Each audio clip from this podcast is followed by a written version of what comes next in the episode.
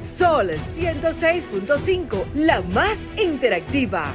Una emisora RCC Miria.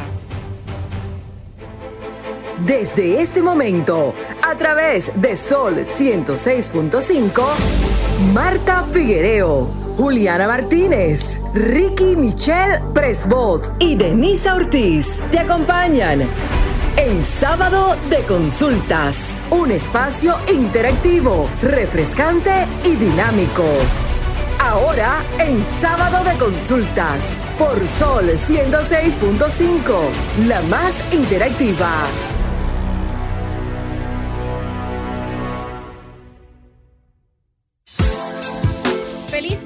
República Dominicana y el mundo que nos sintoniza a través de la más interactiva, esta Sol 106.5 FM, como cada sábado. Contentísima de poder llegar a los hogares dominicanos. Y qué mejor forma que estar acompañada como en cada entrega de este espacio a través de la más interactiva, esta Sol 106.5 FM, a mi mano derecha con la bellísima Marta Figueroa. Buenas tardes, Marta. Hola, hola Denisa, buenas tardes, buenas tardes a todos los oyentes de este sábado de consultas, un día más para informarnos y darle excelentes informaciones a nivel de salud. Hola, Melissa. Muy buenas tardes, chicas. Un placer estar con ustedes hoy aquí. Qué bueno. Bueno, y reiterarle a todos los que nos sintonizan que pueden conseguir las redes de este espacio a través de arroba sconsultasrd, tanto para Facebook, Instagram y Twitter. ¿Y la suya, Marta Figuereo? Bueno, tú sabes, como todos, eso no se cambia. A veces uno puede hacer un cambio, hacer una cuenta falsa, ¿verdad? Como muchas personas para chequear. Pero la mía oh. es Figuereo M, Figuereom en Instagram y Figuereo rayita abajo Marta en Twitter y en TikTok Marta Figuereo. Ay, ay, ay. ¿Y la suya, Melissa? Sí, por supuesto, me pueden encontrar en Instagram y en Facebook como Melio Valle. Bueno, ahí cortita, breve, concisa, pero muy clara. Bueno, en todas mis plataformas digitales, como Marta le encanta que yo diga, tanto para Facebook, Twitter, Instagram y TikTok, como arroba Denise Ortiz, ahí pueden enviarnos las sugerencias, esos temas o esas propuestas que ustedes tengan para que sean abordadas por los especialistas aquí en ese en sábado de consultas, porque para nadie es un secreto que la materia prima de nuestro espacio es y siempre será nuestros oyentes. Así es, Denny, pero es bueno también que tú me digas las redes de nuestra compañera Juliana Martínez. Claro, claro. Juliana está hoy un poquito, no sacrificada, porque no anda de viaje, anda en preparativos académicos, así que le enviamos de aquí mucha buena vibra para que rompa en ese, en ese, ella tiene un debate, un debate, ese debate que tiene hoy, así que ella es una Nobel veterana en los debates y hoy no va a ser la excepción. Así que éxitos en tu debate y Juliana y como bien dice Marta, sus redes sociales solo maneja la cuenta de Instagram arroba Juliana Martínez C underscore 7 y en el caso de seguir su periódico digital, señora, unas entrevistas que está teniendo. muy buena, muy buena. Arroba Teen News RD, Teams T-E-E-N, News como noticia N-E-W-S R-D. Y tú sabes que esas informaciones y esas entrevistas que hace a través del periódico eh, Teen News eh, digital, eh, muchos jóvenes deberían verlas porque le da una idea de cuántos jóvenes hay con preparación y que saben o están aprendiendo de política y para estos días que se avecinan, es bueno ver esos tipos de, entrevistas para tener una idea clara de qué es lo que realmente quieren y hacen los jóvenes. Porque muchas veces nosotros estamos diciendo, esta juventud de ahora, que no están en eso, que lo que quieren es reggaetón, que el teteo. Pero miren, hay muchos jóvenes que están, con los pies sobre la tierra. Así es, ¿no? Y de, y de entrada también te permite a ti proyectarte e imaginarte qué haría ese joven por mí si, en caso hipotético, está aspirando a una posición política, yo le diera mi voto. Correcto, exacto. No sé por qué, Marta, pero en el comentario que usted hacía de los jóvenes, nuestro querido Henry, a quien le damos también la bienvenida a través ya desde acá al grupo RCC Media y como parte del staff de Sábado de Consultas, este se sonrió cuando usted dijo de los jóvenes. No sé por qué, usted sabe. Bueno, porque estamos hablando de nosotros los jóvenes. Henry sabe. Cuando yo hablo de jóvenes, hablo también de mí. Obvio, de es la primera. De Romer, de Melissa. Y por supuesto que de Denisa. Claro, Ismael está ahí también. Vamos a Él es el mayor de todos. Ah, eso lo dijo Marta Ismael. Bueno, de entrada, como es costumbre cada sábado, esos hoy tenemos nuestro top 3. Eh, son esos temas que han sido tendencia durante las semanas, que no han, en muchas ocasiones nos molestan, en otras ocasiones nos hacen ruido, o en su defecto son experiencias vividas que nos permiten a nosotros comunicarlas a través de este poder que es el micrófono y poder hacernos eco ante algunos Vamos a decirle que situaciones, por no ponerle otro nombre, que nos acontecen en el día a día. Y como generalmente es costumbre, yo inicio con Marta, pero hoy lo voy a hacer de forma diferente porque no había tenido la oportunidad de darle el paso a Melisa. Entonces hoy vamos a iniciar con el- la, el- la mirada de Melisa Ovalle. Adelante, Melisa. Gracias, compañera. Mi mirada del día de hoy se trata de hacer el bien sin mirar a, sin mirar a quién. Como dice en la Biblia, en Proverbios 3:27, dice, no te niegues a hacer el bien a quien es debido, cuando tuviste poder de hacerlo. Esta mirada es muy importante para mí, ya que en el día a día tenemos que de una forma u otra colaborar con el prójimo, porque en ocasiones es el prójimo el que está en una situación complicada, pero mañana podemos ser nosotros. Por el paso de la tormenta Franklin en los días pasados, hubieron muchas personas afectadas, realmente más de lo que yo imaginé. Y al ver la noticia es, o sea, fue algo muy duro y muy chocante. Pero fue hermoso ver cómo hay personas que se desprenden de tantas cosas, personas que no están en una buena condición económica y aún así deciden ayudar y colaborar. Entonces, me alegra mucho ver cómo hay personas que de cierto modo aportan un granito de arena y no es minimizando el aporte que hacen, diciéndole un granito de arena, sino que bien sabemos que cada uno de los que estamos aquí y nuestros oyentes, en algún momento tuvimos situaciones complicadas y aún así hubieron personas que nos ayudaron y uno preguntándose, o sea, ¿de qué manera lo hace si es una persona que está en una situación difícil? Yo en lo personal he estado en situaciones complicadas a pesar de ser joven y siempre le doy muchas gracias a Dios porque he pasado situaciones complejas y de cierto modo siempre hay alguien que me ayuda, me colabora y demás. Yo visito una fundación, bueno, yo tengo una fundación, lo comparto con mis compañeras que no lo sabían. Yo tengo una fundación que se llama Manos Amigas por Sonrisas y actualmente nos dedicamos a visitar orfanatos.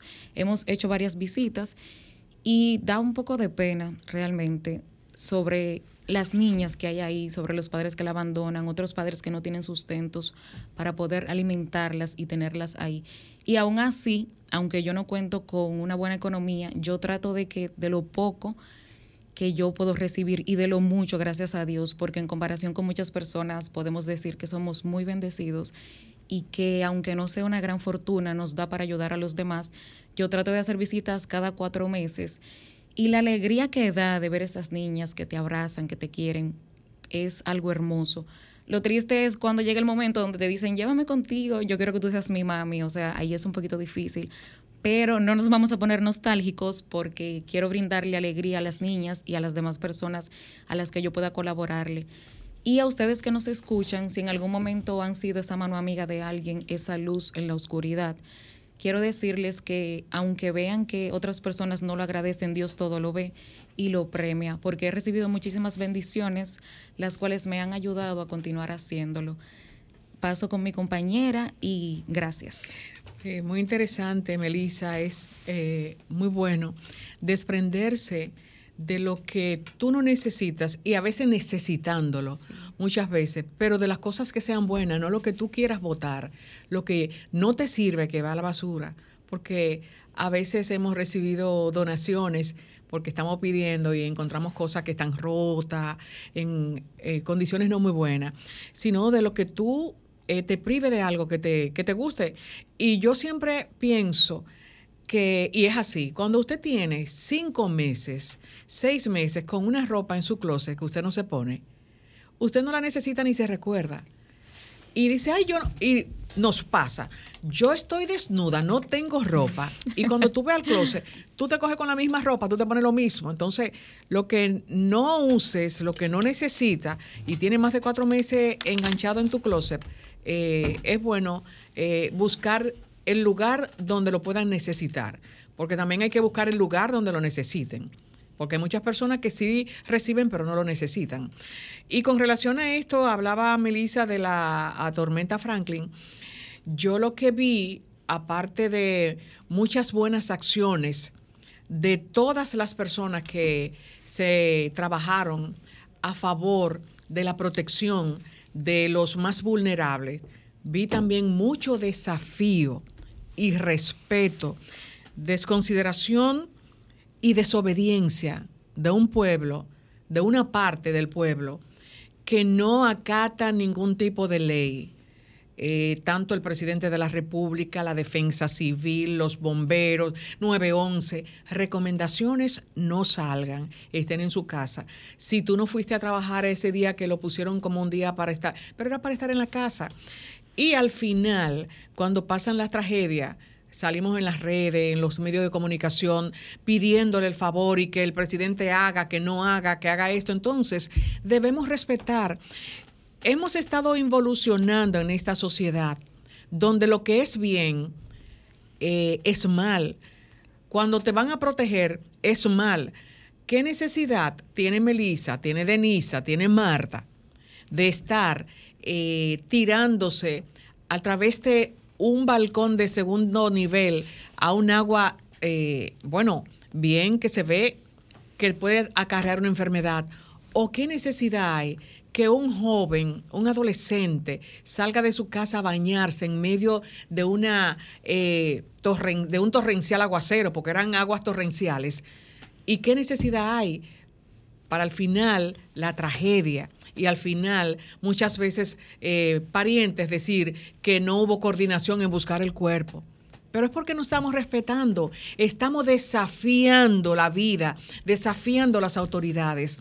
Es tiempo de que haya un levantamiento, un, bueno, no sé cómo decirle, que haya eh, esa necesidad de respetar, de acatar, porque por el camino que va la sociedad, una parte de la sociedad, no es el mejor.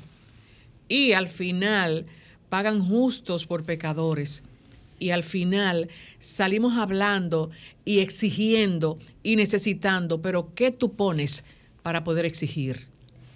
Bueno. Tremenda la mirada de Marta, porque bien se circunscriben, señores, quiero hacer la aclaración que nosotras nunca nos ponemos de acuerdo con las miradas que traemos. Sin embargo, tocan las diosidencias de que en muchas veces compartimos las mismas opiniones en comentarios.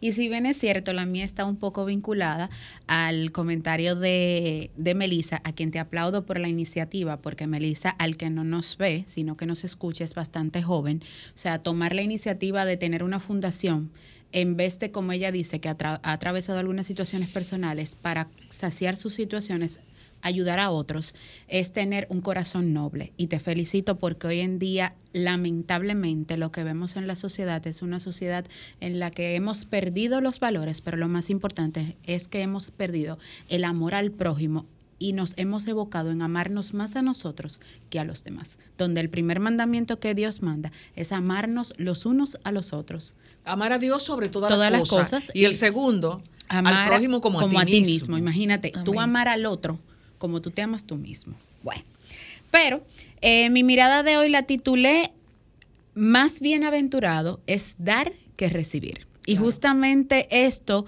fue a propósito de todo lo suscitado, no solo en la tormenta Franklin, sino también en el hecho que les comenté el pasado sábado, que fue en la situación que eh, escenifiqué en San Cristóbal. Hechos 2035, y lo cito de la Reina Valera de 1960, dice, en todos os he enseñado que, trabajando así, se debe ayudar a los necesitados y recordar las palabras del Señor Jesús que dijo, más bienaventurado es dar que recibir.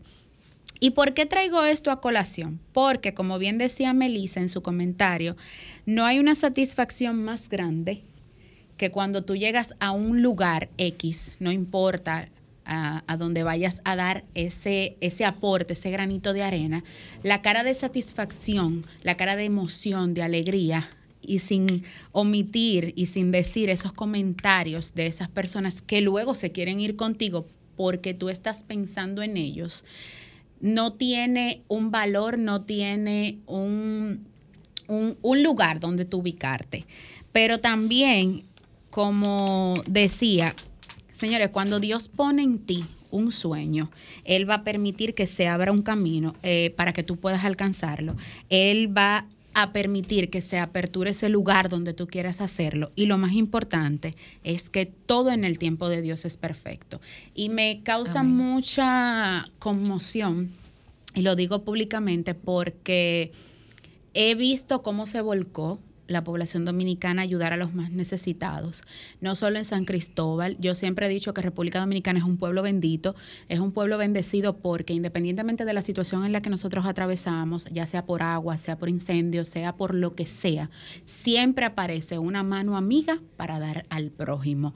Y como bien dice Marta, siempre aparece gente que inclusive te entrega cosas con etiquetas para tú regalar, otros que quizás no tengan con etiqueta, pero te entregan la pieza que más usan quizás en la semana, pero es la que está en mejor estado. Entonces, eh, es una satisfacción increíble tú dando antes que recibiendo, porque así mismo como Dice también la Biblia que cuando lo que tú das con la mano derecha no tiene que saberlo tu mano izquierda, pero ustedes no se imaginan la satisfacción que uno siente cuando uno va y así sea llevarle un cartón de leche a una persona que la necesita, su felicidad en ese momento.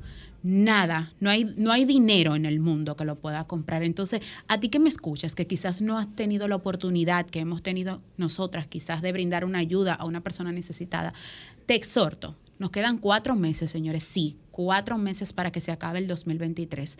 Ubica, porque yo sé que hay muchos desconfiados que creen que a través de las fundaciones no llegan las ayudas, pero tú ubica a dónde tú quieres aportar tu granito de arena, sea a unos niños que estén damnificados, a unos niños que estén en un orfanato, a unos abuelitos, eh, quizás a ti que perdiste tu abuelita ser, eh, próximo en estos días y que todavía tienes en, en esa esos sentimientos encontrados que puedes ayudar a otro. Piensa qué lugar, a qué persona tú le brindarías la ayuda y recuerda, siempre recuerda lo que te dice el Señor en, Hebre, en Hechos. Más bienaventurado es dar que recibir. Esta es mi mirada de la tarde de hoy. Muy buena, muy buena, excelente. Nosotros ahora vamos a una pausa y cuando retornemos seguimos con más sábado de consulta. Estás escuchando el interactivo de la orientación, sábado de consultas. Estás escuchando sábado de consultas por Sol 106.5, la más interactiva. En sábado de consultas, consulta de salud. Retornamos con sábado de consultas y hoy eh, tenemos un plato bien fuerte. Bastante. Eh, pero el plato está dividido. Mm. Mucha ensalada, un poquitito de arroz, mucha carne, sí, una parte de carne, más carne que arroz, y un poquitito de habichuela. Bueno, para no darle mucho tiempo, estamos aquí con la doctora Garavito. Dios mío, yo estoy sorprendida con ella. No puede ni hablar, doctora. No, Andy Garavito, señores, yo la primera vez que nosotros entrevistamos a la doctora, ella se veía muy bien pero ahora ya se ve mucho mejor. Claro. ¿Y cómo usted no va a seguir un doctor que lo que habla lo ejecuta? Es decir, lo que dice, ella Lo hace. lo hace, porque precisamente hoy, en el Evangelio que leí hoy, hablaba de que te ponen los fardos pesados y el Señor te dice, haz lo que ellos digan, pero no hagas lo que ellos hacen. Entonces, yo quiero hacer lo que hace la doctora Andy Garavito. Hola, doctora. Hola, ¿cómo están? Oye, Bueno, muy bien, bien, Marta bien. está súper emocionada, hizo el intro de la entrevista, pero se le olvidó resaltar que la doctora Garavito es endocrinóloga, es especialista en manejo y control de obesidad, de diabetes y de tiroides. Así que vamos a conversar con ella esta tarde, Marta, y el tema, porque Sí, Marta tú se sabes fue. No, que ella es está. Vamos a hacer lo quedó. que, lo que ella hace. Claro. ¿Verdad? En Mateo, Mateo 12. Mateo 22 era el Mateo 22 evangelio. del 1 al 12. Eh, No, era Mateo 12 Del- del, 20, del 1 al 12. Del 1 al 12, efectivamente. exactamente. Entonces, vamos a hacer lo que usted hace, doctora. ¿Qué es lo que usted está haciendo? Justamente. Mira, literalmente poniendo en práctica lo que suelo decirle a mis pacientes. Y de manera muy personal en estos días, porque yo siempre he hecho ejercicio, he llevado una alimentación ligera, pero duré varios días o varios meses un pequeño sobrepeso que yo decía algo está pasando. Y te voy a ser muy honesta y muy vulnerable en estos momentos. eh, me di cuenta que yo tenía un tema de sobrepeso, sobre todo era por una causa emocional muy marcada. Yo estaba haciendo una depresión, no era mayor, era una depresión menor por un evento trágico que justamente hoy cumple tres años.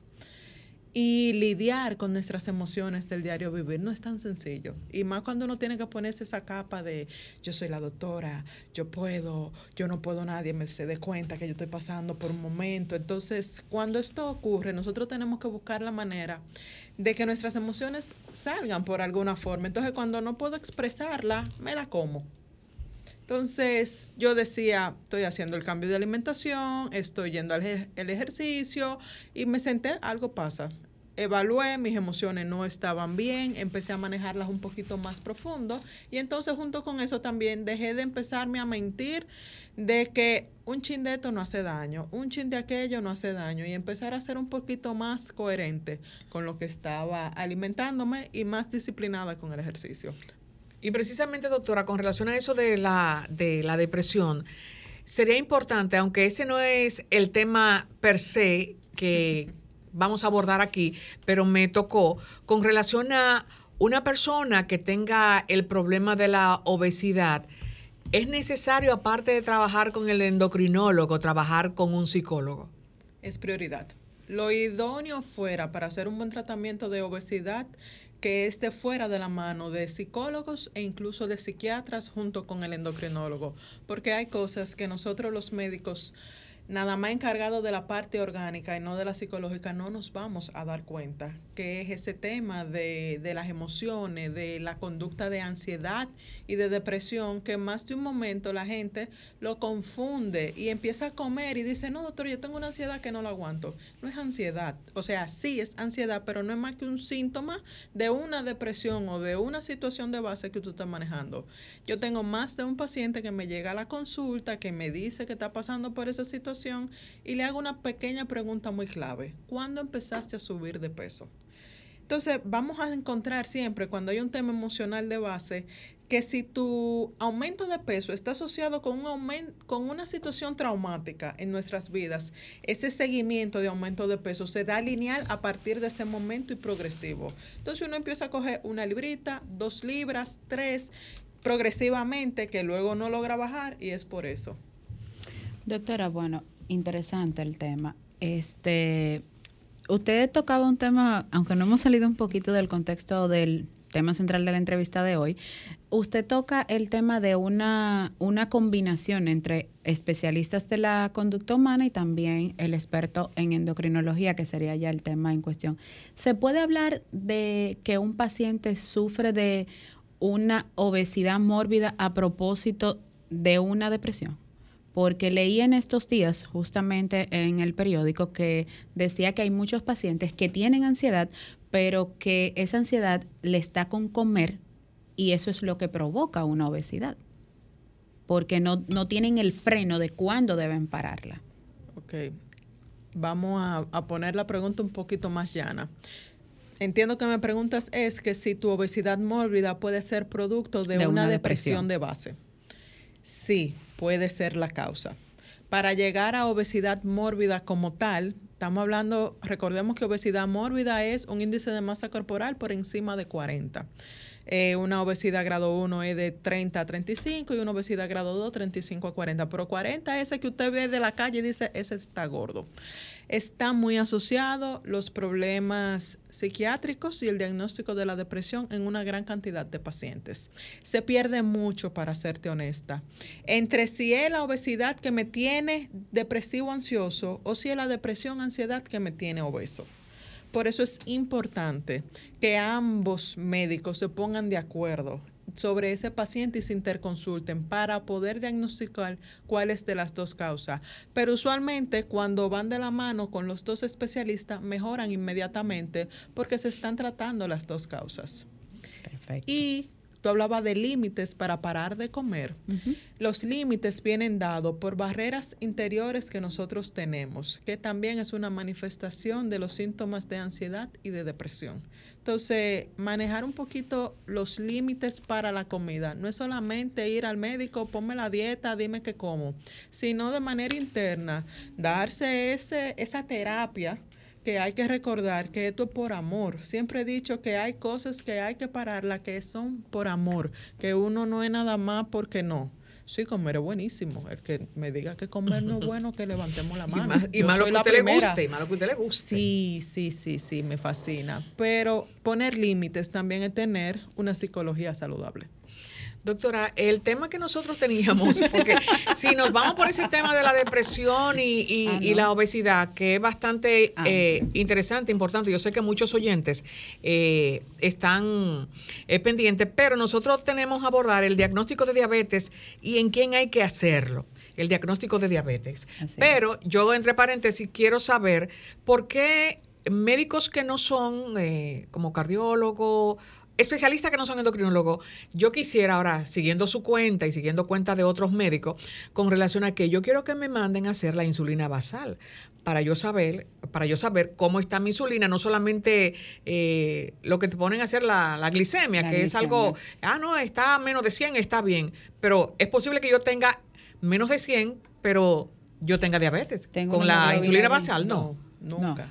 ¿Y, cuál es la diferencia? ¿Por qué yo estoy ahora insistiendo con, miren, mándame a hacer la insulina basal? Ahora está la, la Marta doctora interna hablando y no la consulta. Entonces, vamos a ver que ese diagnóstico de diabetes a quién hay que mandárselo a hacer. Ok, entonces, muy buena la pregunta. Sí. Mira, ahora está de moda, eso es una moda. Hay que saber que hay cosas que están de moda y otras cosas que se han puesto en manifiesto, porque el paciente se ha vuelto más curioso, tiene más acceso a la información y ya no es solamente un paciente que te va a llegar a la consulta con lo que usted le va a decir. El paciente usualmente llega ya informado a la consulta. Entonces, estamos hablando de que la insulina es una hormona que se conoce desde principios del siglo pasado. O sea, la hormona no es nueva, no fue algo. Incluso el ganador de un premio Nobel de los años 1930 justamente fue por el descubrimiento de esta hormona. Eso es para que sepamos que no es algo nuevo. ¿Por qué se ha convertido en moda hasta cierto punto la indicación del requerimiento del paciente. O sea, aquí yo me estoy poniendo no del médico que sabe cuándo tiene que indicarla, sino del paciente que llega a exigirla porque se ha encontrado que lo que se llama el síndrome metabólico prediabetes o el síndrome que produce insulinoresistencia asociado a ovario poliquístico, asociado a infartos, a derrames cerebrovasculares, hemos encontrado que hay un aumento en la resistencia que tiene el mismo cuerpo a la insulina, lo que te va a llevar a esa obesidad, lo que te va a llevar entonces a ese aumento de de hígado que se traduce en esteatosis hepática, lo que te va a llevar también entonces a prediabetes y al final del camino a la diabetes. Entonces, lo que siempre te va a hacer el diagnóstico de la diabetes es la glucemia, no es la insulina. La insulina nos va a dar datos importantes, sobre todo en aquellos pacientes que sabemos que tienen una diabetes, pero no logramos saber si es una diabetes tipo 1, tipo 2, monogénica. Entonces déjame empezar a investigar cómo está su cantidad de insulina. En aquellos pacientes prediabéticos, tú necesitas saber esa insulina, pero si le llevas la insulina sola, sin la glicemia, es muy raro que el médico pueda hacer algo. Su médico necesita entonces realizarle lo que es el índice OMA. Ya hay, ya hay incluso laboratorios que están haciendo la prueba de insulinoresistencia en el país y sí nos guía entonces a nosotros los médicos de, este es un paciente que aunque está flaco, aunque come bien, pero tú le estás viendo que la cintura está un poquito más grandecita de lo normal, tú le estás viendo un poquito de grasa en el hígado, tienes que prestarle atención. Doctora, y qué bueno que usted hace el intro de el proceso de la diabetes, porque aunque es un proceso un poco amplio, muchas veces nosotros no nos damos cuenta de qué nos está pasando. Entonces, yo quiero que usted establezca la diferencia. Marta se preocupó por el análisis de la insulina, pero a mí me ocupa y me preocupa cuándo es necesario una glicemia, una glicemia basal, una HB1C, hemoglobina, glicosilada. Ay, señora, me sé el, eh, me sé el nombre eh, médico, pero no me recordaba. ¿Y cuándo es necesario la que se hace, que es la del jugo? Que una, un dulcísimo. una, prueba de tolerancia oral a la glucosa. Justamente le pregunto esto porque muchos de los pacientes, me incluyo, gracias, vamos y nos hacemos la glucosa, pero después eh, usted sabe que una vez usted se hace, eh, toma el desayuno, dos horas después se hace la hemoglobina glicosilada. Pero a mí ni matáis quien me dé ese juguito. Entonces, ¿cuándo es necesario? Porque para ustedes, los especialistas, si no tienen un marco de referencia, quizás en, entre esas tres pruebas, no puedan dar un diagnóstico. Entonces, yo misma me he preguntado, pero si me mandaron a hacer la glucosa y la hemoglobina glicosilada, ¿para qué tengo que beberme el juguito? Ok. Entonces, el juguito, que es tu pregunta, no es más que una carga de glucosa anhídrica preparada para 75 gramos de glucosa. O sea, cuando ya tenemos sospecha de que un paciente está diabético, entonces se indica lo que es la prueba de tolerancia oral a la glucosa. Significa que ese paciente ya llegó a consulta con una glicemia en ayuna alteradas. Estamos hablando que esa glicemia le sale al paciente entre, 100, entre 100 y 126, o sea, 125. Ese es el rango, ¿verdad? Y por cosa de la vida, su hemoglobina glicosilada está en 6.5. Para ponerlo ahí en el mismo margen y no llegar que el que Tiene llega que estar por, por debajo de 5. Por debajo de 7. por debajo de 6. Debe de estar la hemoglobina glicosilada en un paciente sano. Y por debajo de 5.8, verdaderamente estamos hablando que es un paciente que no tiene intolerancia a los hidratos de carbono. Entonces, cuando yo tengo ese paciente con esa glicemia en ayunas alterada, esa hemoglobina basal, esa hemoglobina glicosilada un poquito alterada, entonces, y encima de eso ese paciente es obeso, sedentario, mala alimentación, tiene una barriguita, tiene una cantosinígrica que no es más que el cuellito negro, entonces se, se ganó como dicen los cubanos. Usted ganó. Se usted ganó ganó. su prueba de tolerancia oral a la, a la glucosa. ¿Qué consiste en? Como ya el paciente viene con, una, con un estilo de vida un poco alterado, come todo lo que quiere, a las horas que quiere y como quiere, entonces lo mandamos a que mantenga su mismo estilo de vida porque tiene que mantener cierta carga de hidratos de carbono los días antes para que la prueba no se modifique lleguen ayunas al laboratorio, le hacen la glicemia, primero le hacen una capilar y luego una endovenosa, porque si la capilar no sale muy alterada, entonces la, la, glucosa anhídrica que hay que darle a ese paciente hay que sustituirla para no producirle un pico de hiperglicemia en esa segunda toma de esa glucemia. Entonces, si el paciente viene con una glicemia en ayunas alterada, se bebe la glucosa y luego de esto entonces también le da alterado esa segunda glicemia, tenemos un paciente para un diagnóstico ya de diabetes o de prediabetes. Bueno. Melissa, ¿tú tendrías alguna pregunta para no, la doctora? Antes de la pregunta de Melissa, vamos a pasar con Romer para Okay. que coloquen nuestros contactos telefónicos, porque acá en Sábado de Consultas, su consulta es gratis. Adelante, Romer. Comunícate 809-540-1065. 1-833-610-1065 desde los Estados Unidos. Sol 106.5, la más interactiva. Buscar en mi casa que si llega una visita. Bueno, de, de regreso, Marta siempre está activa en, su- en las consultas de Marta. No, oye, oye, Ismael, Marta, mira, mira. Melissa, vamos con tu inquietud antes de que iniciemos con las líneas. Ismael, Marta te va a bloquear en Instagram. Adelante. Doctora, ¿cómo se puede prevenir la diabetes si de cierto modo dicen que es hereditaria? También me gustaría que usted lo aclare si lo es o no. ¿Y cómo se puede prevenir en caso de que nuestros padres hayan sido diabéticos? Muy buena pregunta. Y, per- y uniendo esa, usted me dijo de diabetes monogénica. Yo sabía tipo 1 y tipo 2, entonces me habla de esa. la consulta nunca acaba. Bien, entonces, ¿cómo prevenimos la diabetes? Mira, la diabetes, sobre todo la diabetes tipo 2, estamos hablando que la diabetes prevenible, ¿verdad? Es esta diabetes que suele aparecer en las últimas etapas de la vida, pero por los cambios de estilos de vida que están habiendo ahora, hay un aumento en la cantidad de pacientes de edad adulta que están saliendo con diabetes. La diabetes es una enfermedad que debe de aparecer en edades de la tercera edad, después de los 65, pero como ahora comer es tan bueno y no moverse tan bien, entonces ha aumentado mucho la incidencia. La prediabetes aunque tus padres sean diabéticos, hay un factor que sí es genético no modificable, que es ese que tu papá, tu mamá y todo el mundo es un ingenio, y hay un factor que es modificable, que vale más que ese factor no modificable familiar. Y estamos hablando entonces del estilo de vida. Entonces, si ya tú sabes que mamá, papá, abuelos y hermanos son diabéticos, tú debes de empezar a llevar una vida como si fueras diabético para prevenir que eso llegue en algún momento. ¿Cómo se hace eso? Primero evalúa tus hábitos alimenticios. Vamos a ver qué cantidad de azúcares estamos comiendo durante el día. Vamos a evaluar qué cantidad de harinas procesadas estamos ingiriendo durante el día. Y vamos sobre todo a evaluar la cantidad de ejercicio que estamos realizando durante el día. Yo siempre le digo a mis pacientes sobre todo que es aún más importante realizar actividad física que la alimentación que se está ingiriendo. No porque no sea importante la alimentación, sino porque el hacer actividad física te va a permitir tener un plus añadido. El cambio en el ejercicio se ha, se ha visto agregado a un aumento de los beneficios. Si esto se liga con una alimentación mejor, entonces la prevención es más efectiva todavía.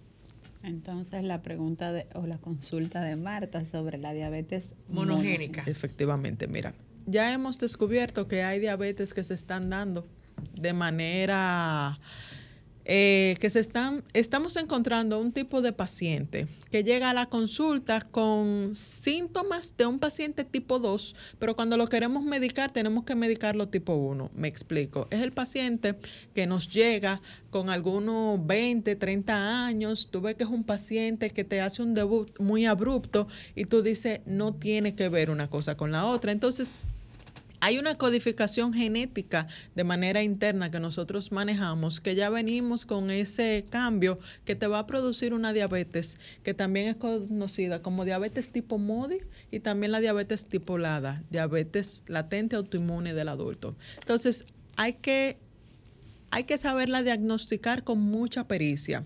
No es lo más común, no es lo que se ve. El porciento de pacientes que encontramos en la consulta con este tipo de diabetes es aproximadamente un 5%, pero sabemos que existe. Entonces, este es un paciente que en función de ese tipo de diabetes que se maneja, hay que irlo graduando porque sabemos que lleva ciertas complicaciones que no va a tener el diabético tipo 2 o tipo 1 o la diabética gestacional.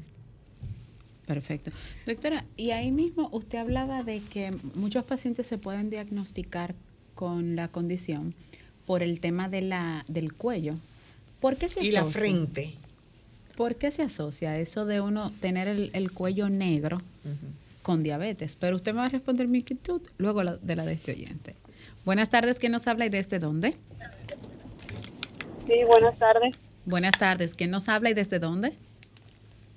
Daisy le habla desde ASO. Oh, gracias por la sintonía desde ASO a Marta. Nuestro pueblo. Adelante con su inquietud a la doctora Andy Garavito. ¿Por qué la diabetes se asocia con el riñón? Esa es mi pregunta o mi inquietud. Muchas gracias por la inquietud. ¿Por qué la diabetes se asocia con, el, riñón? Eh, la diabetes, cuando ya van pasando aproximadamente 8 a 2 años de su diagnóstico, empieza a presentar complicaciones de la diabetes. Y hay lo que se llama complicación microvasculares y macrovasculares. Uno de los órganos que contiene una vascularidad muy marcada del cuerpo es el riñón. Entonces, todo lo que tiene una alta vascularidad y esos vasitos tan pequeñitos van a ser alterados por aquellos cambios de glicemia a nivel del riñón. Entonces, por eso se está asociado. Hay lo que se llama una nefropatía diabética que se suele encontrar en esos pacientes con diagnóstico de diabetes de más de 8 a 10 años. Entonces, está muy asociado. Y si ese diabético también es hipertenso, esta es la causa número uno de insuficiencia renal crónica durante toda la vida.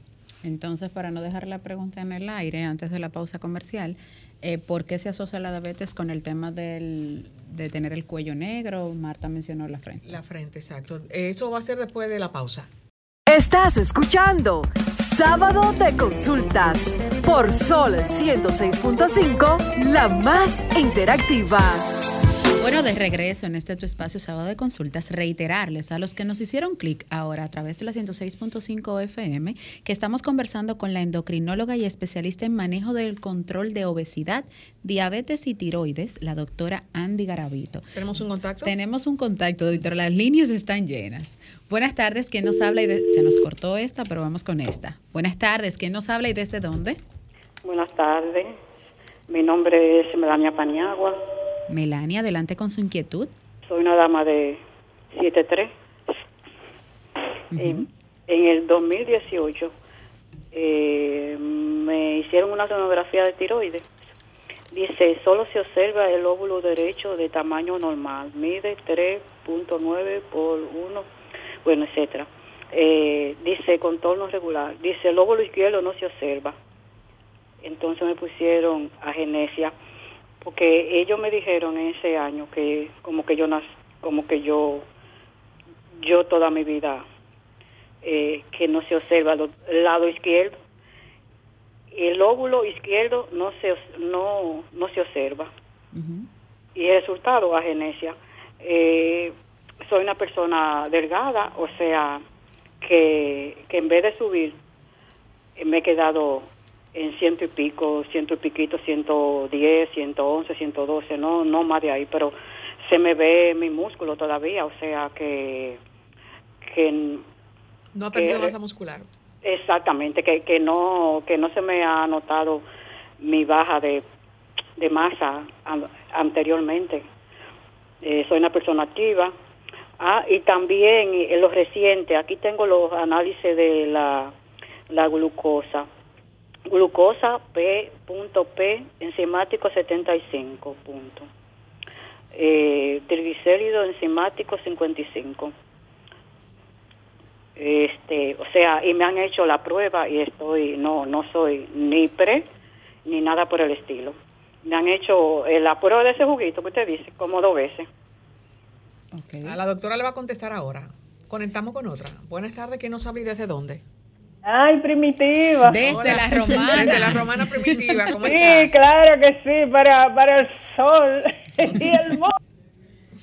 Adelante, primi. Sí, un abrazo, sí, porque el tiempo está Eh, rápido. sí, y el tiempo- exacto. Y tenemos una Sí. pregunta en el aire. Sí, claro que sí, está, estamos, estamos cortos de tiempo. Doctora, gracias por su tiempo. Un saludo al pueblo dominicano. Doctora, eh, yo, yo conocí dos personas cercanas que la mamá, la, la, la señora murió de, de diabetes y la hija también murió, pero sobre todo la hija eh, llevaba una vida muy desordenada. Primero empezaron a cortarle parte de su cuerpo y yo creo que la misma depresión, o sea, hizo que, y, y la- y- en el estado grave que ella eh, eh, eh, hizo, murió. O sea, madre e hija murieron, pero la- básicamente, repito, la vida de la hija era una vida desordenada. Y para terminar, doctora, eh, el término asociarse, cuando, le hicieron la pregunta sobre riñón, eh, y yo y esta pregunta que yo le voy a hacer, ¿hasta dónde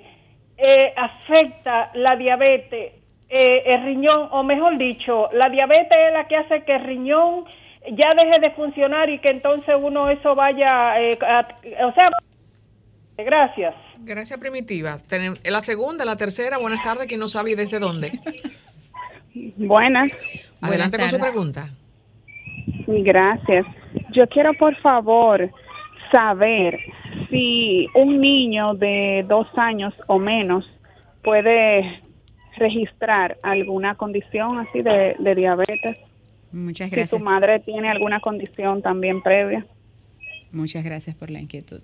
Bueno, doctora, Doctora, tiene tres preguntas. Primero la, la señora con el óvulo izquierdo. Izquierdo, habló de agenesia, dijo que es delgada, que se le han hecho pruebas tanto de diabetes, de, eh, mencionó triglicéridos y que todo está dentro del rango normal. Ese está mejor que yo aquí. Sí, dos. sí.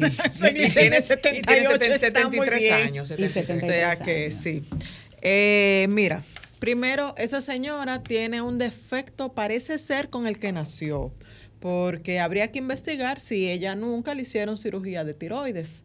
Que parece, por lo que ella refiere en la consulta, ella nunca fue operada. Entonces, sí, hay un mínimo de pacientes de un 1 a un 3% que suelen nacer sin la mitad de la tiroides. Entonces, a todo lo que llamamos agenesia, agenesia es que nunca existió, que nunca, o sea, eso no se desarrolló mientras ella estaba desarrollándose en el vientre de mamá, eso no se desarrolló. Por tanto, eso es una agenesia.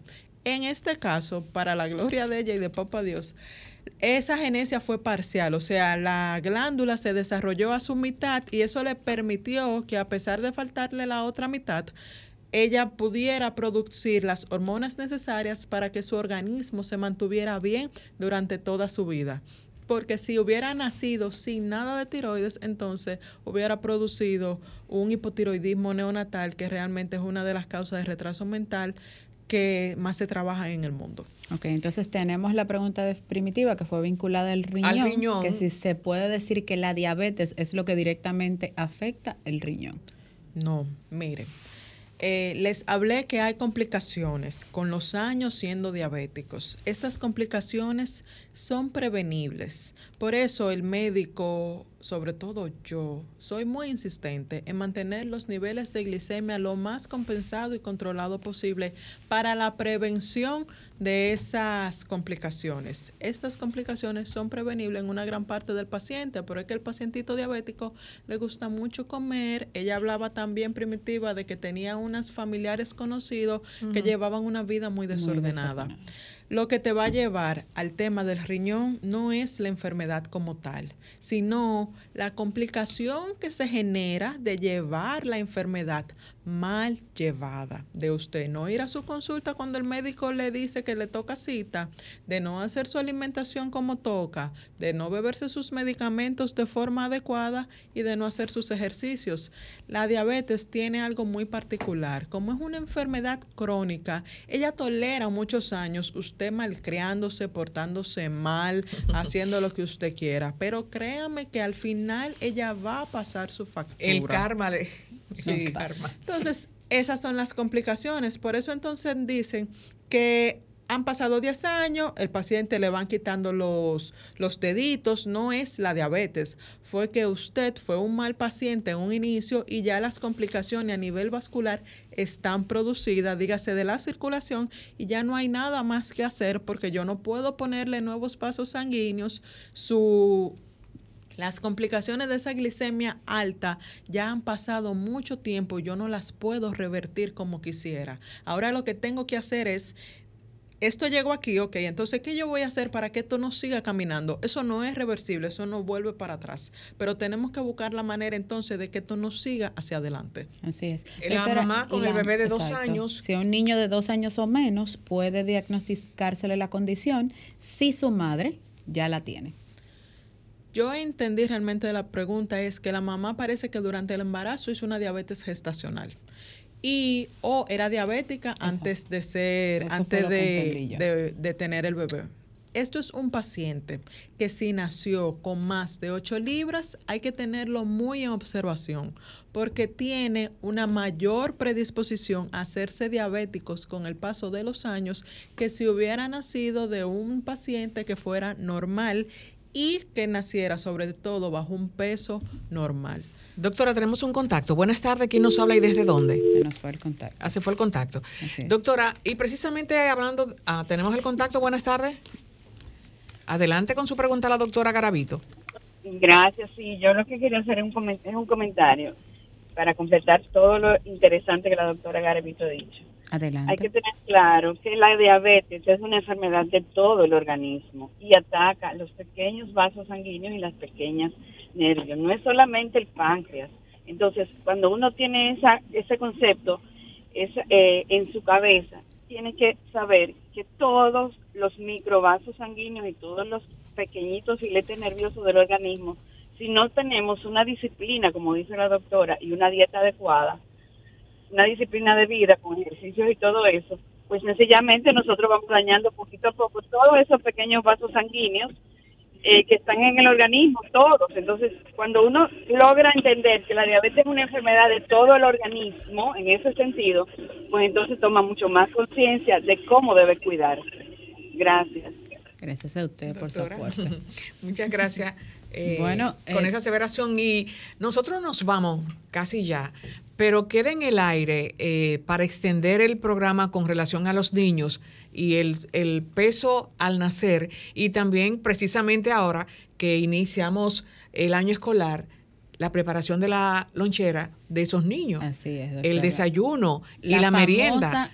Perdón que te interrumpa, la famosa no- eh, lonchera nutritiva, porque si bien es cierto, en mis tiempos nosotros nos daban el dinero y nos íbamos a la cafetería, una empanada y un refresco, pero siento que en el día de hoy las madres modernas como yo, eh, no tengo, están preocupándose. Sí, hay muchas madres modernas que se por preocupan la mucho. preparación de una, no- una lonchera balanceada para sus hijos. Entonces, ahí, doctora, quisiera, me uno al comentario de Marta, que me imagino que era la pregunta que le iba a hacer. ¿Cuáles son esos cinco alimentos que debe de tener una, una lonchera balanceada para que los padres lo tomen en consideración? Porque ya el lunes, back to school. Exacto, que casi nos vamos. ¿Cuáles son esos cinco alimentos? Las líneas están llenas, pero casi nos vamos. Entonces, muchas gracias por el recordatorio y la aclaración a la persona que nos llamó. Ella hablaba de lo que es una neuropatía diabética. El paciente diabético le suele dar muchos calambres en los pies, muchos dolores musculares y está producido justamente por esa complicación a largo tiempo. La diabetes es una enfermedad sistémica, también estoy de acuerdo, y por eso el que tiene problemas con diabetes tiene problemas con todo el cuerpo, la memoria, el corazón, eh, la mente, el sistema nervioso, el sistema renal, o sea que podemos durar el día completo en diabetes. La lonchera nutritiva, mira, es muy importante tener muy en consideración el objetivo con nuestros niños, que es alimentarlos y nutrirlos. Tenemos que tomar muy en consideración que lo que le mandemos a ese colegio en ese momento le aporte algo de beneficio. Porque una lonchera basada solamente en fritolé con refresco, tú le estás mandando a ese niño calorías vacías. Porque en nuestra etapa nos daban empanadas con refresco, es verdad, es. pero Pero usualmente corríamos mucho. Eso. Yo iba a la escuela, o sea, Yo jugaba una candelita y eh, el loco. Eso. Uno iba a pie, uno caminaba, entonces, claro, te permitía beberte ese refresco y esa empanada sin culpa porque ahí mismo tú seguías corriendo. Pero hoy por hoy el sedentarismo ya está muy tocando a los niños de nuestro país. Doctora, Entonces, para lamentablemente nuestro querido Romer nos está haciendo más señas que un DGC. Entonces, para completar nuestra entrevista, sus redes sociales, para que las personas que tengan alguna duda o consulta, eh, bueno, la doctora tiene sus números de contacto para las consultas, pero a través de las redes muy activa y puedes responder. Yo estoy en las redes sociales, tanto en Facebook como en Instagram, como DRA.garavito. Por ahí estamos para Y servirle. sus teléfonos de contacto para las consultas. Entonces, yo trabajo en el Centro Oriental de Diabetes y Endocrinología. Estoy de lunes a viernes y mi teléfono es 809-596-1335. Muchísimas gracias, doctora, por acompañarnos entre este No nos de dejan- no nos de dejan desarrollar aquí. hasta se nos Uno no se desarrolla en este programa. Lamentablemente hemos llegado al final de esta entrega, no sin antes recordarles que mantengan la sintonía a través de la más interactiva, esta Sol 106.5 FM, y que nos reencontramos en otra entrega del más interactivo, este sábado de consultas, el próximo sábado. Adelante, querido Romer. Sol 106.5, la más interactiva. Una emisora RCC Miria.